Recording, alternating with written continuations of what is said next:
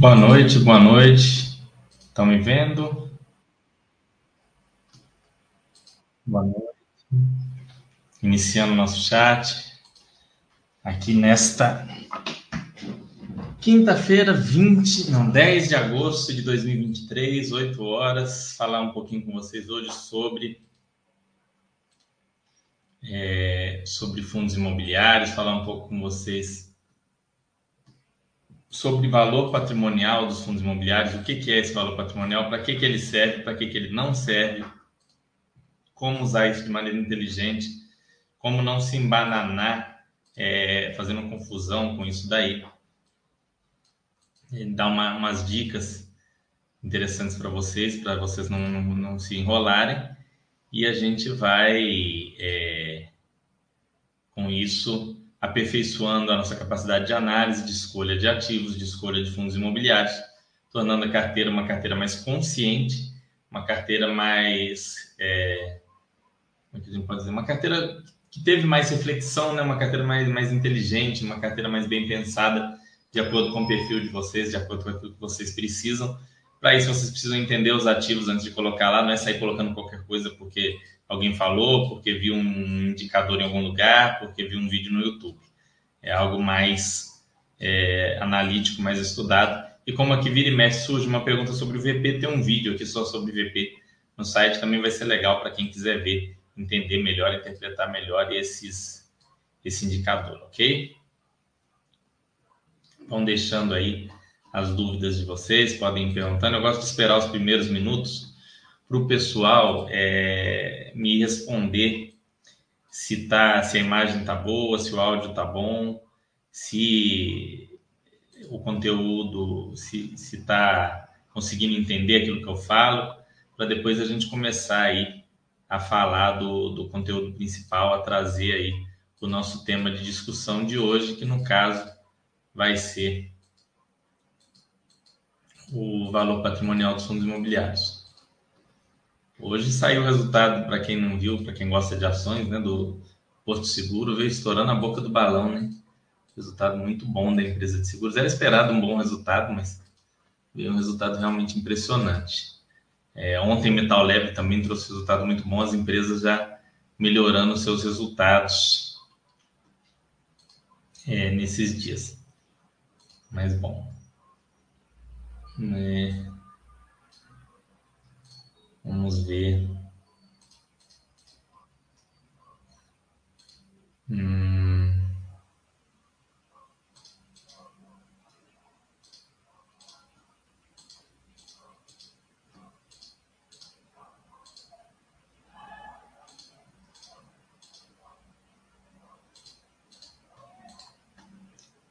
Vamos lá, pessoal.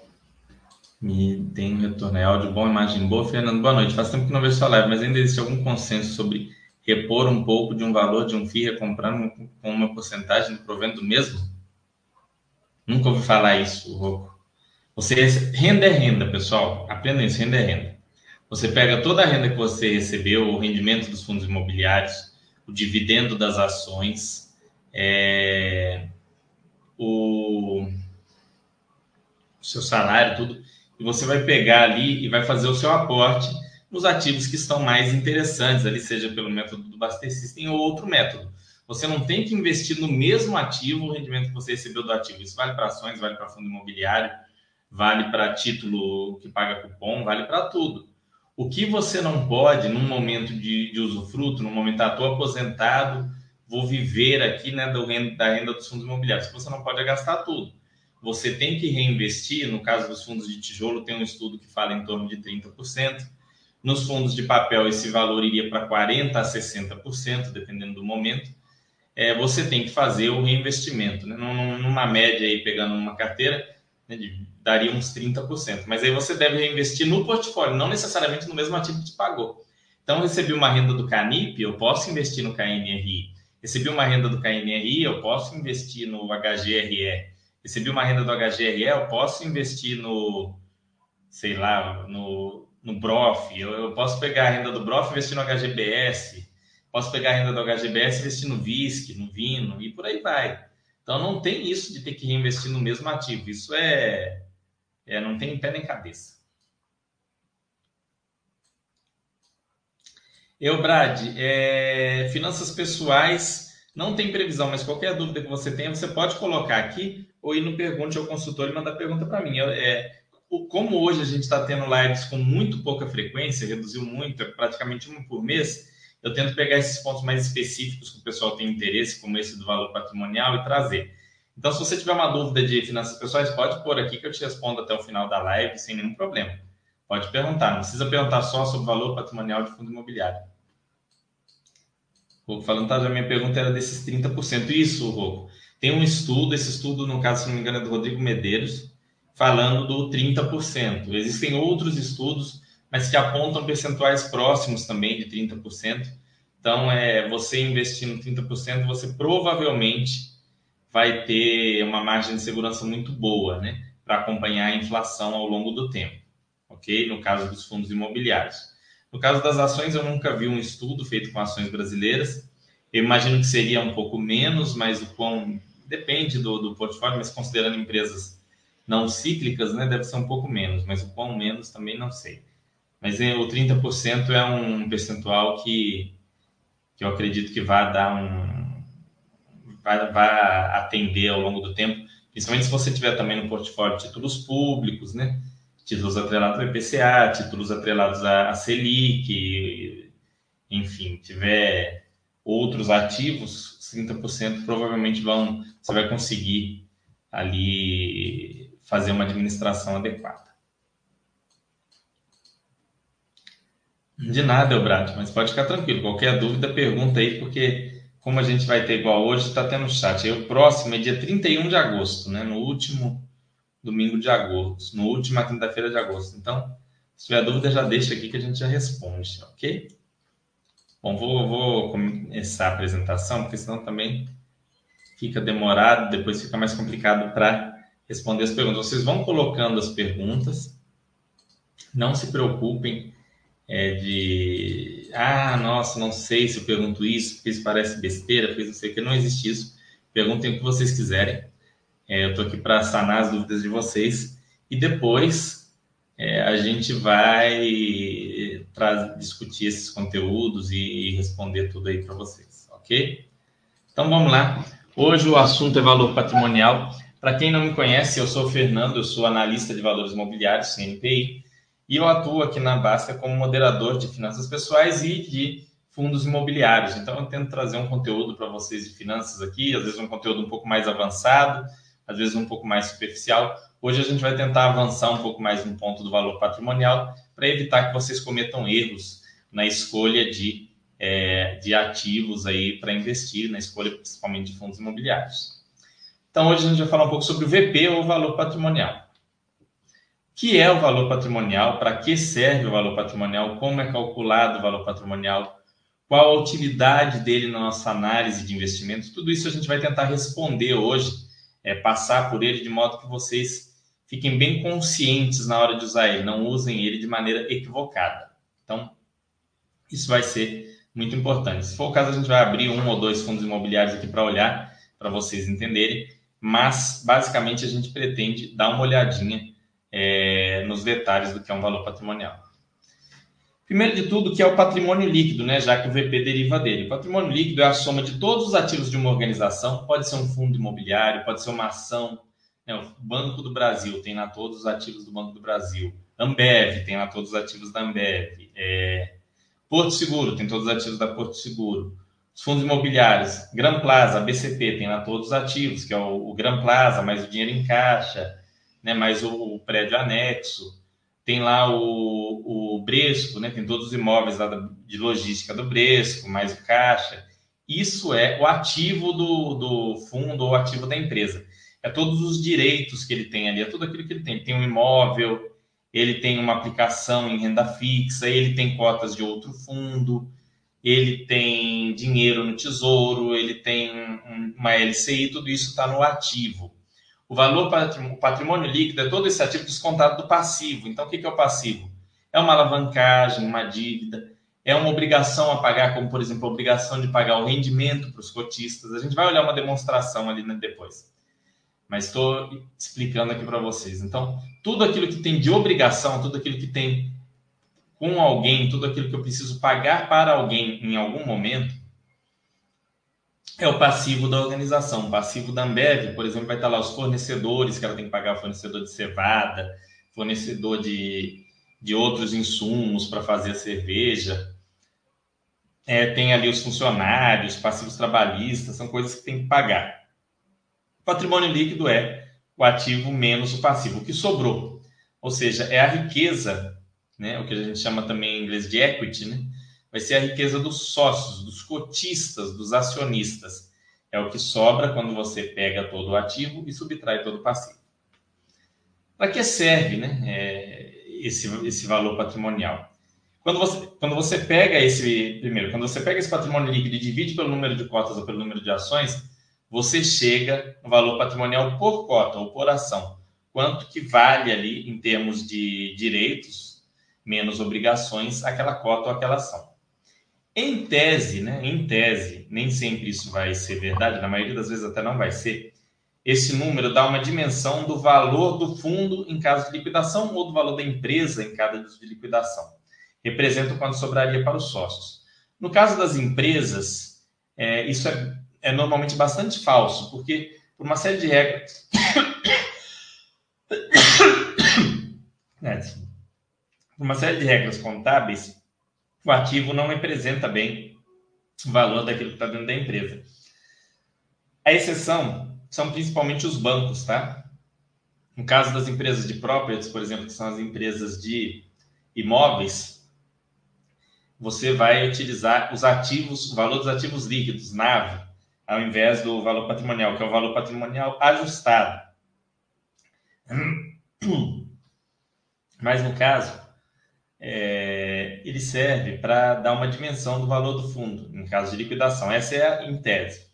Ou seja, peguei lá todos os meus direitos, liquidei, vendi tudo, paguei todas as obrigações, sobrou quanto? Em tese, sobraria por cada cota o valor patrimonial.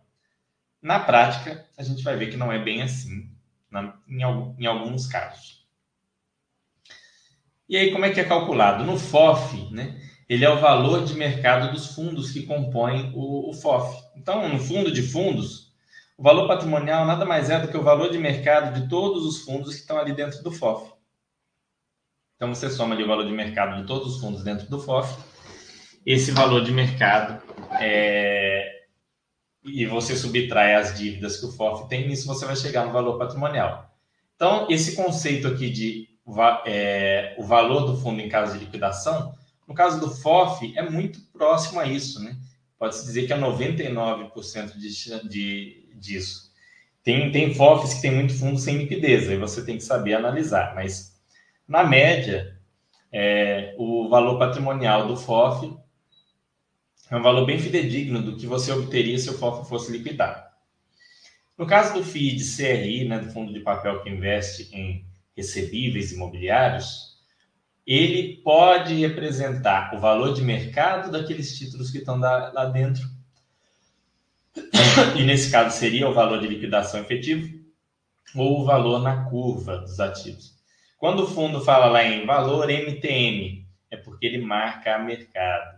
Nesse caso, o fundo de CRI também é, vai ter um, ele também vai ter um valor patrimonial bastante fidedigno em relação àquilo que pode ser conseguido com a liquidação, tá bem?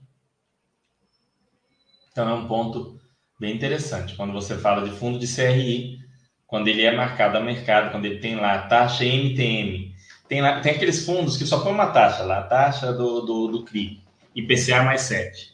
Provavelmente esse está marcado na curva. Tem outro que fala assim, Taxa de aquisição, IPCA mais 7. Taxa MTM, IPCA mais 8.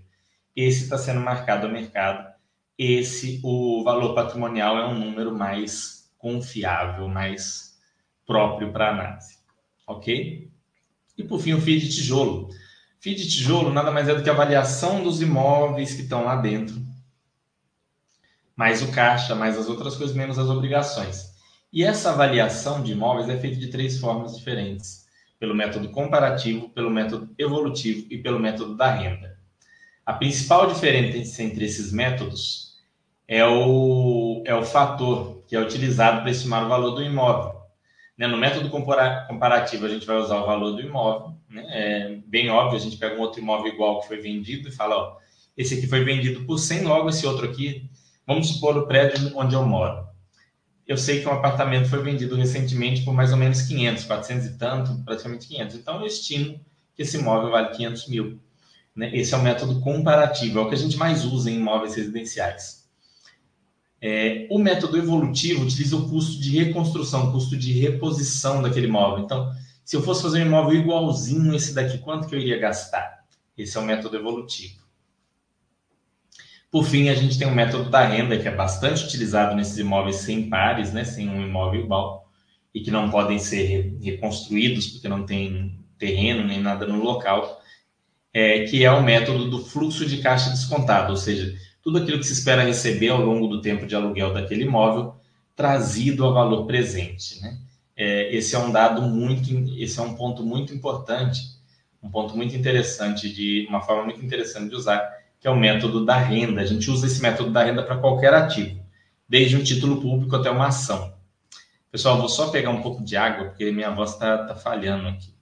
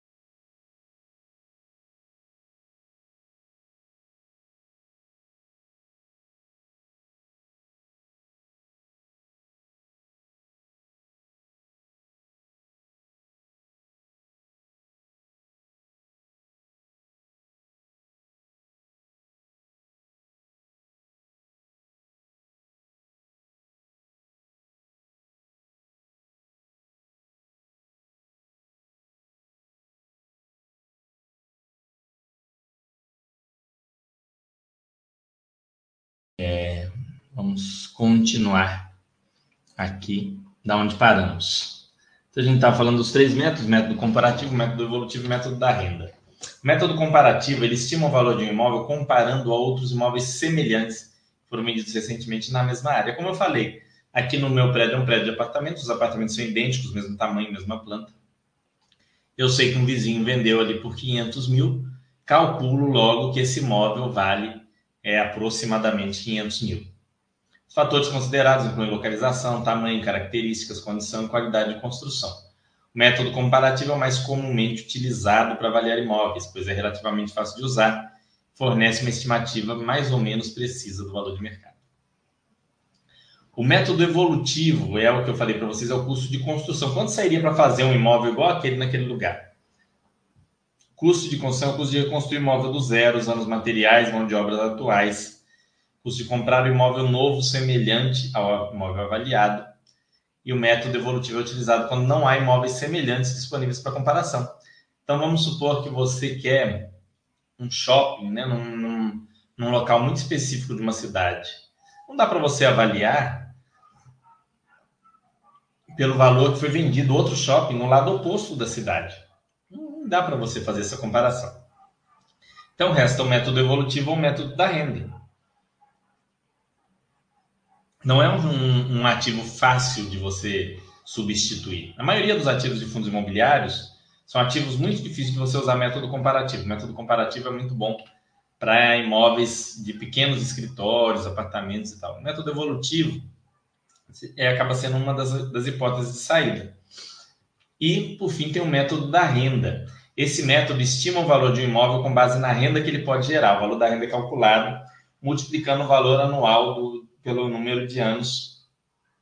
Não é, não é tão simples assim, né? Que tá, Isso aqui. Na verdade, você pega a renda ano a ano e traz ela valor presente por, um, por uma taxa é, de desconto é, real ali, por exemplo, juros futuros, né? A gente usa muito aquele prêmio da NTNB, hoje é 5, né? Que é, que é os juros futuros. Você pode utilizar ele. Você pode utilizar outros métodos para fazer esse esse método de avaliação, ok? O método da renda é utilizado muito para avaliar imóveis comerciais, como lojas, escritórios, até mesmo para utilizar apartamentos, você pode utilizar.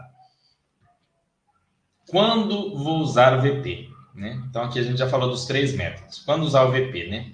Quando é um FOF, como eu falei com vocês, no FOF, a utilidade do VP é muito alta. Né? Você pode olhar, ele serve para comparar o preço do fundo com o preço da carteira do fundo. Então, sobre o FOF, você sempre deve exigir um desconto. Né? Você nunca deve pagar num FOF, se você for comprar FOF, um, um ágil, né? pagar um 0,2, um 0,3, um 0,5 do VP. No caso de FOF, eu recomendo, inclusive, só comprar com um bom deságio. Eu, eu uso o mínimo de 5%. Ano passado, no início do ano, a gente estava. Tanto que eu fiz um chat aqui falando de FOF, que o pessoal estava. O pessoal aqui é muito preto no branco, ah, FOF é um lixo, e no início do ano os FOFs estavam a preços com deságio de 30%, 40%. Quando chega nesse nível de deságio, você pode comprar a carteira, ou pode comprar o FOF com a mesma carteira, com 40% mais barato, o FOF se torna interessante. A gente viu, viu muito isso. Agora não está vendo mais, mas ainda tem deságio nos FOFs. Então, FOF a gente busca um deságio razoável. Ao menos 5 a 10%. Claro, sempre analisando a qualidade dos ativos que estão lá dentro, a qualidade da gestão e tudo mais. O fundo de CRI também é muito alta, né? Nos casos em que é feita a marcação do VP com marcação a mercado, é, você também não deve pagar ágio no, no fundo de CRI, porque lembra que é um fundo que tem renda fixa lá dentro.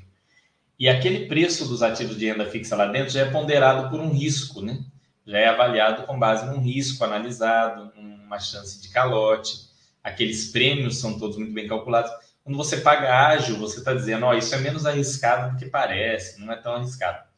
A gente viu o que aconteceu com quem pagou ágil naqueles fundos high yield, né? Na, na, naqueles fundos de qualidade bastante duvidosa.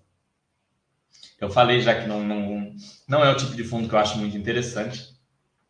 A gente fala aqui em, em alguns sites um pouco sobre esse tipo de fundo. Mas quem pagou quem comprou exigiu, por causa do risco a mais naqueles fundos, algum desconto no VP, ainda que tenha perdido dinheiro, não perdeu tanto.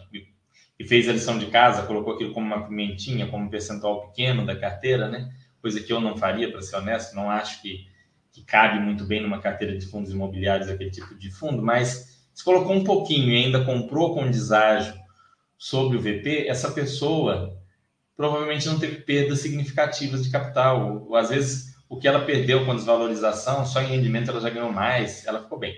Agora, quem pagou aqueles ágios de 60%, 70% que chegou a ser vendido, essa pessoa se lascou totalmente. Então, no fundo de CRI, claro que você tem que fazer uma análise da qualidade, a qualidade do CRIs, a qualidade da gestão, o histórico, né, o nível de diversificação da carteira, mas o ideal é que você não pague um ágio exagerado, ainda que você descubra que tem uma qualidade muito boa. Então, você pagar 1,02, 1,03 numa qualidade muito, muito boa, pode ser 1,02, né? 1,03. Agora, passou disso, não, não é que você vai vender de jeito nenhum, mas você não precisa comprar, você não compra. Né? É claro, se você viaja de 60%, 70%, é porque as pessoas estão enlouquecidas, né? Aí você vende e compra outra coisa. Mas, tirando esses casos extremos, você vai ali comprar quando tem algum deságio ou quando tem um pequeno ágio, se é um fundo de altíssima qualidade, né, um RBRR, um CANIP, um HGCR, um KNSC, enfim, esses fundos que têm uma qualidade de crédito melhor, VRTA, você até talvez em algum momento pagar um pequeno ágio não é um problema. Você pagar um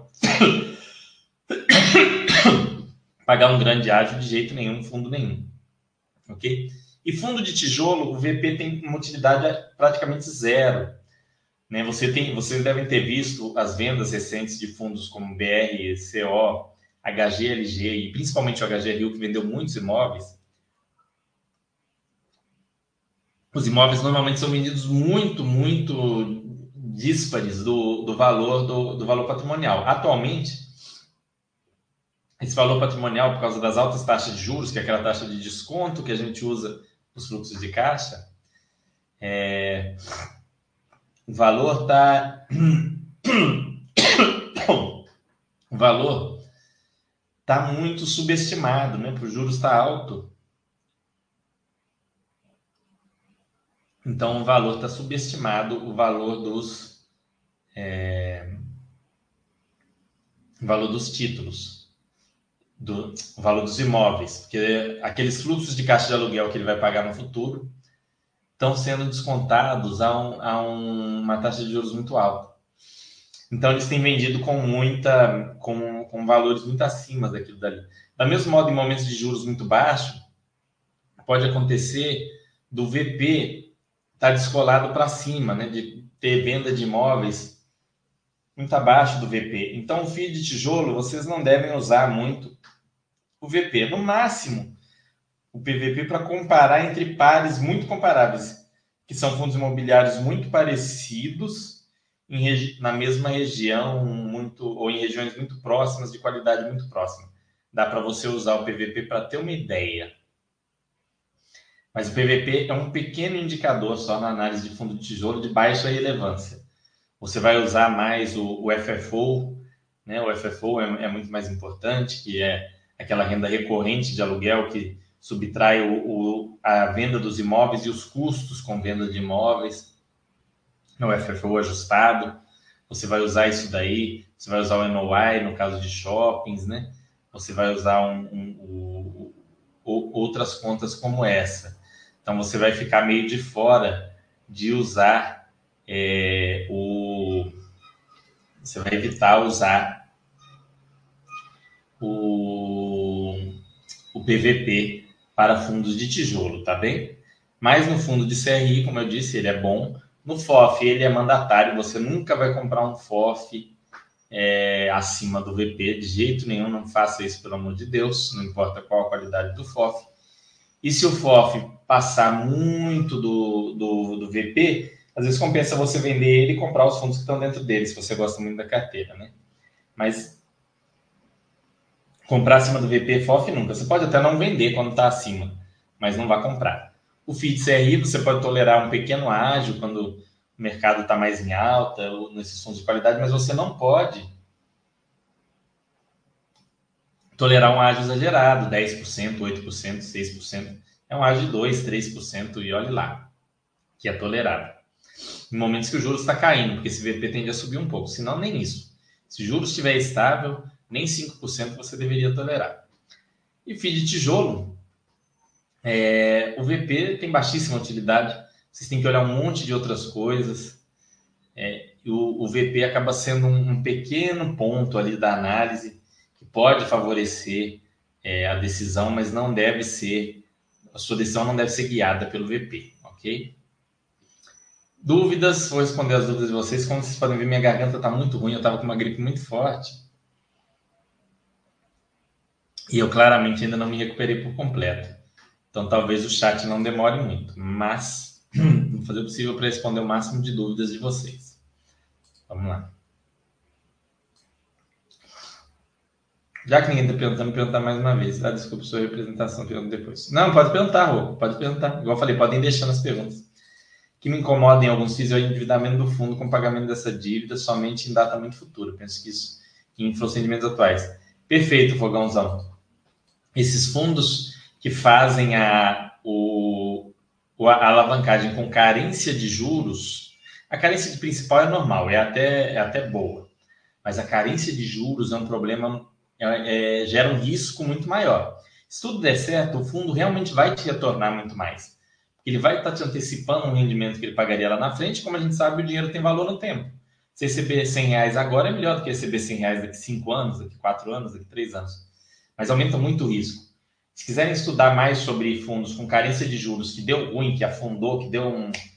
que foi horrível, é, estudem o XP Properties, XPPR11. Ele é um fundo que a carência de juros foi um dos pontos, além do, da má localização dos imóveis, né? A carência de juros arrebentou com o fundo, fundo péssimo, assim, deu, deu tudo errado.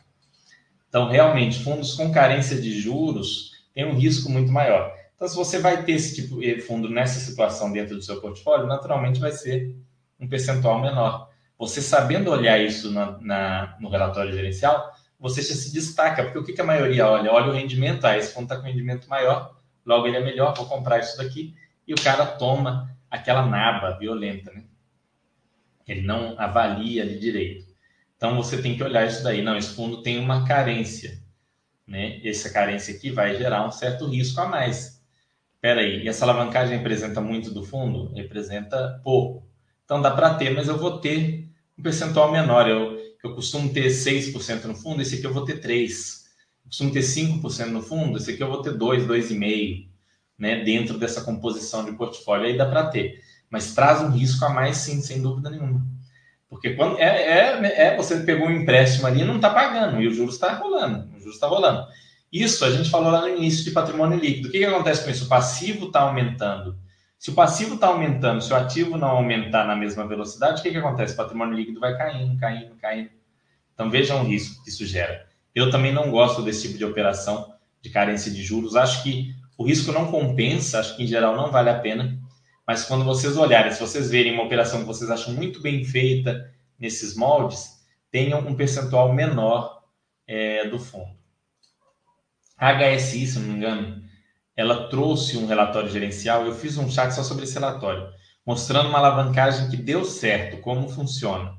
Então, vejam esse chat ou leiam os últimos relatórios do HSI Malls. Tem um só sobre essa questão da alavancagem, de como eles tiveram um ganho maior por usar a alavancagem. É... Então, leiam aquele relatório e vejam o caso do XP Properties, que é um caso que deu muito ruim. No futuro, a gente vai trazer um chat só sobre o XP Properties falando disso, quando eles resolverem tudo, que a gente vai ver o que aconteceu do início ao fim. Vai ser um estudo de caso bem legal. Mas, em tese, em tese não. Na prática, o que acontece é que aumenta bastante o risco quando o gestor faz isso. Este é o caso do XP Malls? Não, o XP Malls ele tem uma ele tem uma alavancagem muito pequena, né? Obrigado, Axos. Os, os, fundos residenciais ainda são muito pequenos, né? Eu até já fiz um sobre JFLL, se não me engano, mas eu devo fazer sim, trazer alguns fundos residenciais. Mas esses fundos eles ganham atratividade quando os juros caem bastante, né? É, eles voltam à, à voga aí a gente deve fazer sim. Eu acho que hoje o mais, o mais interessante desses fundos residenciais é o JFLL ainda. Né, vale a pena dar uma, dar uma olhadinha nele. É, eu não gostei do, do que aconteceu com o LGCP recentemente, então o Lugo tá fora aí de, de opção para falar, mas o, eu, eu entendo que faz sentido. Vamos ver aqui o,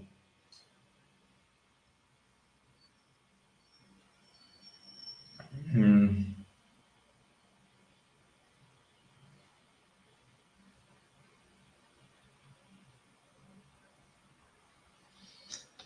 Aqui, o, o XP Malls, ele tem um saldo devedor hoje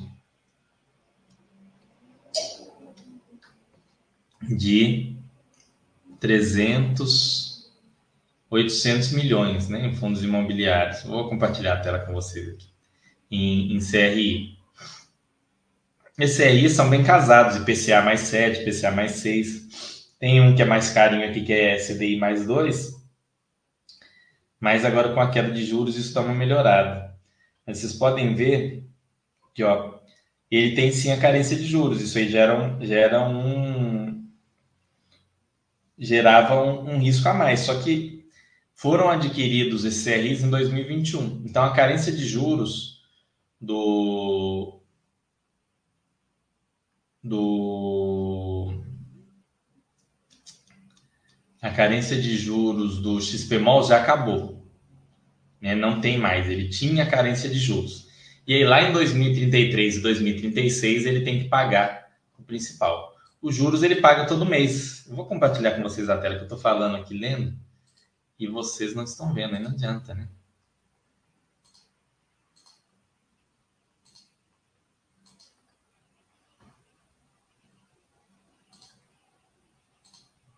Agora vocês estão vendo aqui. Então vejam ó, que todo mês tem a despesa financeira aqui do XP Malls. Agora, ó, tem aqui a despesa financeira. Então, com a despesa financeira, é, ele vai pagando ali os juros. E aí, ele tem que pagar lá na frente o valor do saldo devedor corrigido pelo indexador, né? Em tese, os, como os shoppings do XP Mall são muito bons, eles tendem a valorizar acima do IPCA e lá na frente ele vende algum shopping para quitar ou a janela de emissão se abre como se abriu, né? Na verdade, ele captou muito dinheiro agora, a gente vai ver se ele vai reduzir essa alavancagem. Eu acho que a, XP pode inclusive realmente reduzir essa alavancagem porque é, depois desses problemas que deu em outros fundos, né? Pode ser que ela resolva reduzir ou comprar outros shoppings, o que for mais interessante, o que trouxer um retorno melhor para o fundo. Ela pode talvez quitar esse de CDI mais, mais 2,75, que é um juros alto, né? É, se não tiver multa de pré-pagamento. Eles vão, provavelmente eles vão fazer uma análise. Mas veja, ó, tinha uma carência de juros sim. É o mesmo processo que eles usaram no XP Properties. No XP Malls, ainda bem, é, não deu nenhum problema. E aqui tem um fluxo de amortização, inclusive, ó, quanto que eles vão ter que pagar de amortização nesse período. É, hoje eles têm caixa o suficiente para pagar, muito mais do que o suficiente, acabaram de fazer duas emissões, né? Para pagar aqui os primeiros anos dessas amortizações.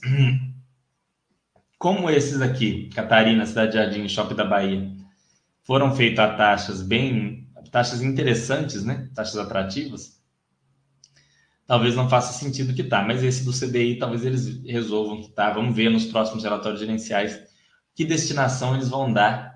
É, olha lá, ó, realizou amortização parcial correspondente pagamento antecipado parcial do preço de aquisição de Shopping Cidade Jardim e Catarina adquiridos na forma de instrumentos compromissados, isso é RIs, olha lá. Realizou também pré-pagamento do montante total de suas operações compromissadas. Pagamento mencionados assim foram realizados sem quaisquer multas de pré-pagamento. Resultaram numa queda de 26,7% para 14,6% no nível de endividamento, de dívida líquida sobre patrimônio líquido do fundo. São pretende seguir com a estratégia de desalavancagem, processo que acontece desde a utilização dos recursos. Olha só, está bem escrito aqui. Eu mesmo comentei isso aqui, esqueci, anteontem. É tanto fundo que a gente lê, pessoal, que a gente esquece. Mas vejam aqui, ó, bem explicado. Você lê o relatório inicial, você mata tudo. Tinha, tinha carência, a carência já acabou, já está pagando. Fizeram emissões, as emissões foram super bem sucedidas do XP Malls, já estão pagando os CRIs, a dívida já está num tamanho pequeno e dívidas bem casadas aqui com IPCA mais 6, IPCA mais 7.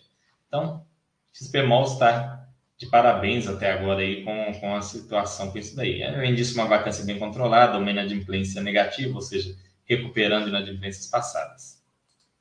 Vamos ver outras dúvidas de vocês.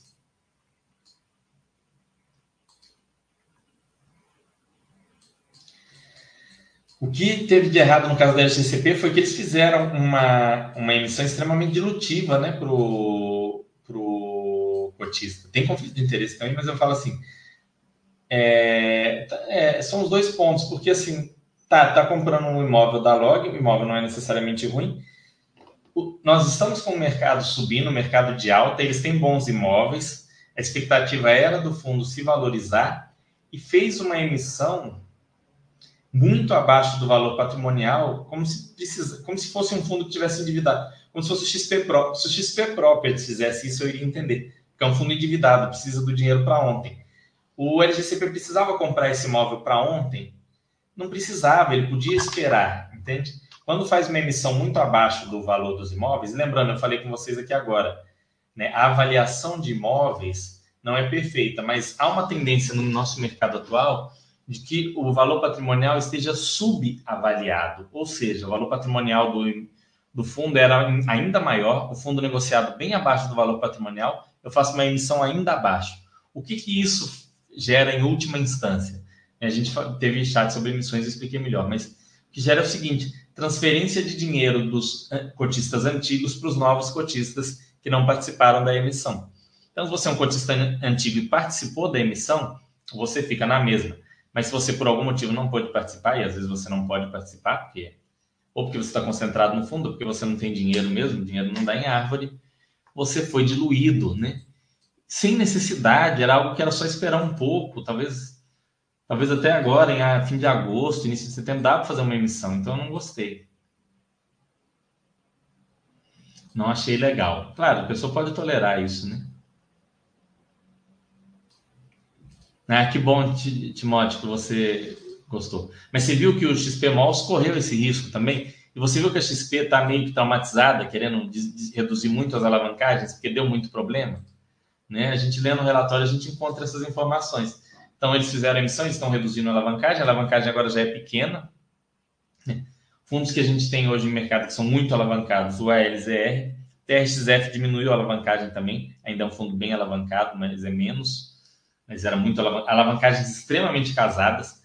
Quer ver um exemplo de boas alavancagens? TRXF. Entrem no, no relatório. E todo relatório ele indica ainda onde você pode ler os detalhes, quais relatórios você deve ler para entender em detalhes a, a alavancagem. Muito bem feito.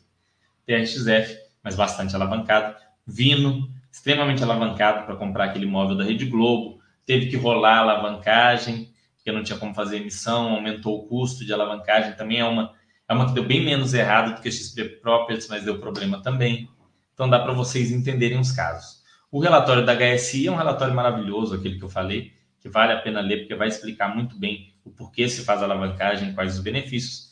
Mas é bom a gente ver casos que deram certo, como o próprio TRXF, como esses da HSI, casos que deram errado, como o XP Properties, e acompanhar alguns casos, como esse do XP Malls, que está indo bem, né? Do XP Malls, como vocês podem ver, até o momento está tudo muito bem, bem casadinho, bem redondinho. E se o fundo continua, conseguir continuar crescendo, vai ficar melhor ainda.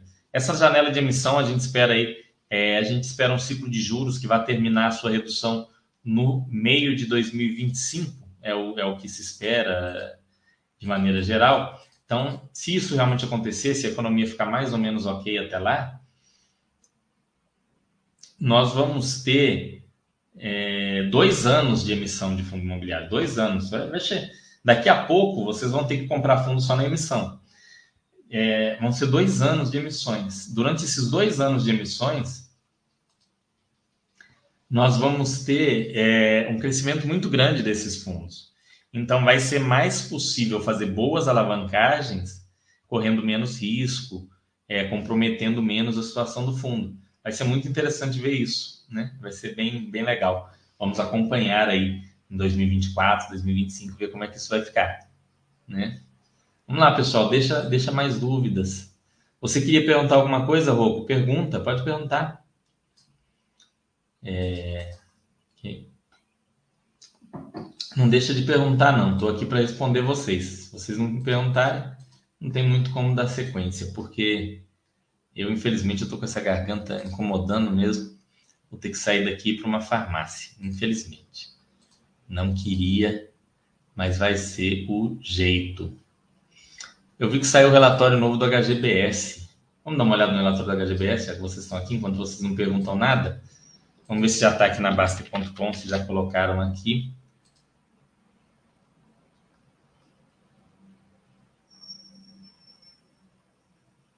Vamos ver, porque esse relatório é um relatório. É um relatório muito interessante para a gente sentir a temperatura do mercado como um todo. Está aqui já. Depois eu vou comentar lá, mas vamos. Vamos ver o relatório do HGBS.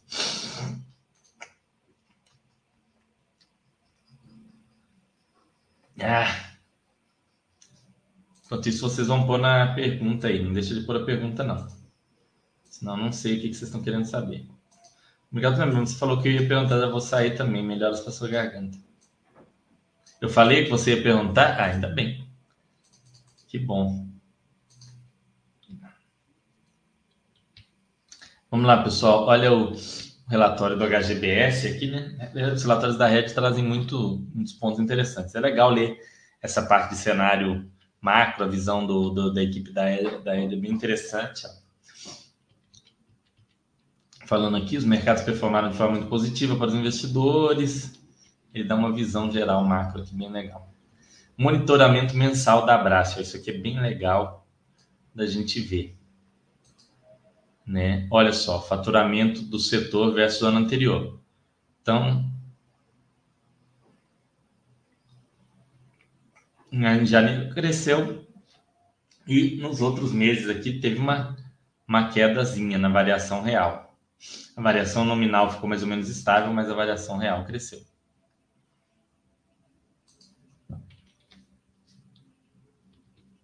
Vacância mediana, né? Isso daqui serve inclusive para a gente olhar os outros fundos. Poxa, o fundo imobiliário de shopping está com uma vacância de 5, Fernando. A mediana das, das vacâncias dos shoppings no Brasil é 5,4, então 5 é ok. Agora o cara está no 8, tá ruim. O cara está no 4, no 3, está muito bom. É, a gente vê a Aliança Sonai e a, e a Multiplano 2 no 3. Aqui a gente está falando de queda de 3,9. Vamos, na segunda-feira que vem vai ter relatório da Aliança Sonai. Infeliz, talvez eu comente com vocês no próximo no próximo chat a gente traga a Aliança Sonai aqui para bater um papo, traga o, o relatório, né, para falar um pouco. É, indicadores operacionais, vendas. O portfólio apresentou vendas de 1.171 em junho, que apresenta um crescimento de 9,3. Crescimento muito bom. Ó. A gente está com uma inflação de 4, crescimento 9,3 ano contra ano. É bem acima do. É bem acima do, da inflação. Ó. No semestre, 10,6, muito positivo. Crescimento de 5,9 em comparação mês, né? Tudo, tudo positivo. Vacância 9,1, olha lá, bem acima daquela vacância que é a mediana. Por quê? Porque tem alguns shoppings muito problemáticos, né? Principalmente Goiabeiras aqui, ó, vacância de 32. O Santana com uma vacância alta de 12. Esses dois aqui estão bastante. O West Plaza.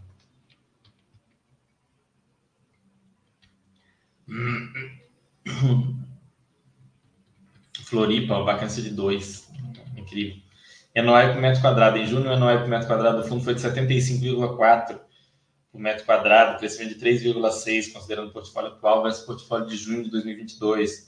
No primeiro semestre, crescimento é de 10,6 versus o mesmo período de 2022. Destaques foram Floripa, mais 20, Jardim Sul, mais 18, Vila Lobos, mais 16.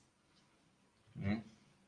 Indicadores trimestrais, vendas por metro quadrado. Venda por metro quadrado cresceu de um ano para o outro. NOI metro quadrado. NOI cresceu. Isso aqui é muito importante.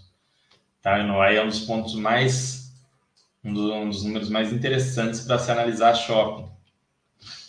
A gente fez um, um, chat aqui de comparativo de FIIs de shopping. Assistam se vocês quiserem, tem mais detalhes sobre os indicadores. Inadimplência caiu, né, que subiu um pouco, mas no semestre caiu.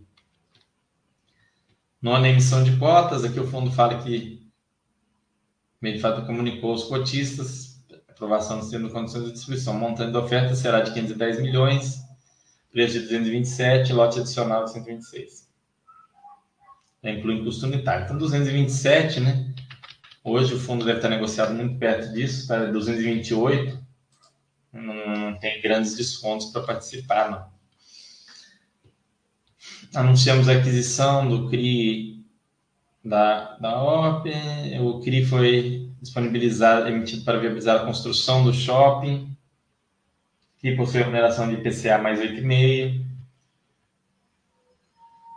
Depois eles podem converter é, em participação desse shopping, Shopping Sinop.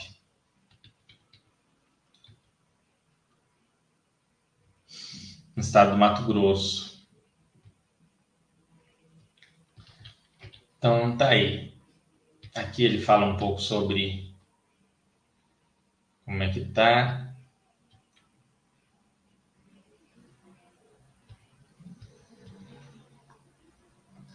É, finalizado, destacamos esse movimento foi iniciado com a, a, compra do Jardim Sul, gerou fundo lucro de um real por cota. É, aqui ele fala do, do, do que, que eles fizeram, resultado o resultado foi de 2,30 no mês, tivemos pagamento de despesas jurídicas não recorrentes de 15 centavos. O fundo distribuirá 1,55.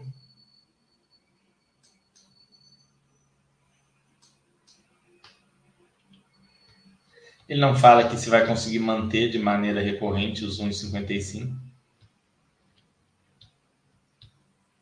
Mas eu creio que sim. Normalmente a Ed. Projeção de resultados aqui, ó. Restante de 2023 em 1,55. Também bem positivo aqui. Então é isso, pessoal. Ver se vocês têm mais dúvidas para a gente encerrar. Observação que você ainda tiver vindo procurar, tem a impressão que os REITs americanos estão com seu valor judiado frente à alta alavancagem, alta de juros lá, mas para trás não abastecem. Obrigado, melhores. Sim, Rocco, os REITs, o que acontece? Os REITs se, se alavancam absurdamente. Eu não, eu não sou um especialista em REITs, mas os REITs eles se alavancam muito. Os Estados Unidos é anos e anos e anos de juros perto de zero. Então, é, a pessoa ganha ah, juros aqui é zero, vou pegar dele, pegar dele. De repente, o juro sobe. O juro sobe. Não era algo que era esperado há um, dois anos atrás, que os juros americanos iam estar no nível que está hoje. E com perspectiva de subir mais. A alavancagem começa a complicar para essa turma. Eles começam a, a se encrencar. Ele começa a se encrencar. Então, eles vão ter que vender ativo, vão ter que reduzir dívida, vão ter que se livrar de caixa, vão ter que se alavancar menos. Então, isso gera ali é, uma desconfiança e uma redução de preço, naturalmente. Como aumenta a despesa financeira, resultado cai. Às vezes o REIT era lá um aristocrata, né? aumentava o rendimento todos os anos, há não sei quantos anos. Até para a imagem dele, para ele diminuir o rendimento agora é complicado, mas a despesa financeira aumentou, então não é fácil.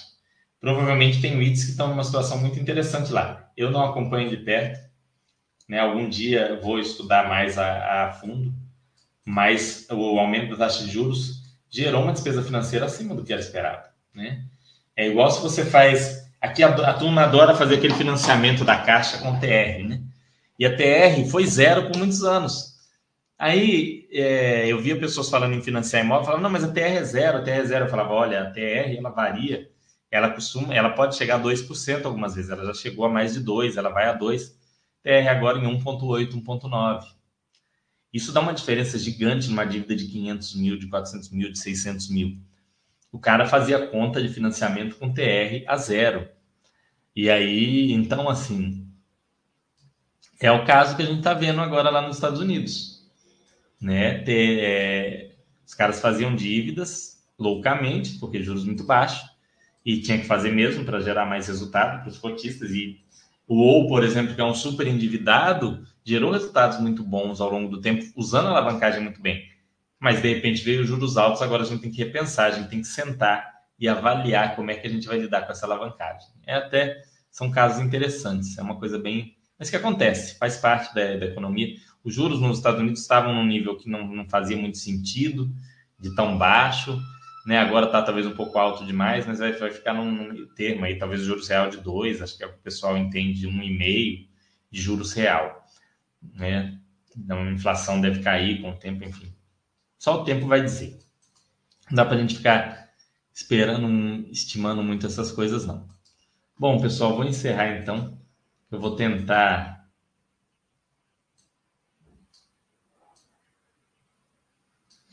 Cachorro mago falando que boa noite, na compra ideal de FIC tem o PVP, um leve ágil ou deságio, podemos usar aquela referência 09 a 1.1. Você viu o início do chat? Não entendi o que, que veio aqui, esse negócio aqui, anjos, não sei o que. Mas, enfim, é... você viu o início do chat, Cachorro Magro? Lá eu falei é, da, da, do, do, de como usar em cada um dos, dos, dos FIIs.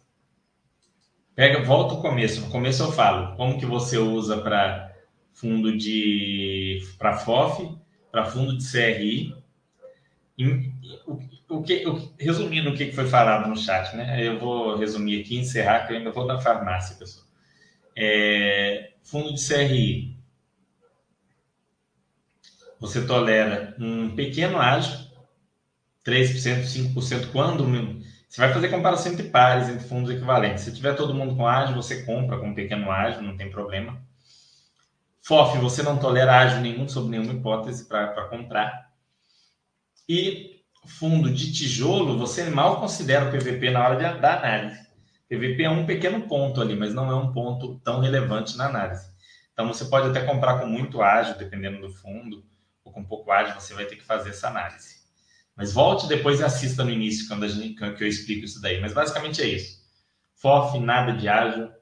Fundo de CRI, pequeno ágio. Fundo de tijolo, a análise é outra são outras coisas. E o PVP entra num pontinho ali em comparação entre pares. Ok? Grande abraço, pessoal. Vou terminar, mas na semana que vem a gente está de volta. Na semana que vem, não, né? Costume. No dia 31 a gente está de volta. E aí vamos ver o que tema que a gente vai trazer aí. Né? Alguma coisa legal para vocês. É, talvez trazer um pouco sobre o negócio de inteligência artificial. Eu tenho utilizado aí para obter umas informações de análise de fundo imobiliário muito legal. Aí eu vou tentar, talvez eu possa trazer ensinamento para vocês sobre isso, de como usar a IA para obter informações úteis na análise. É né? uma coisa legal.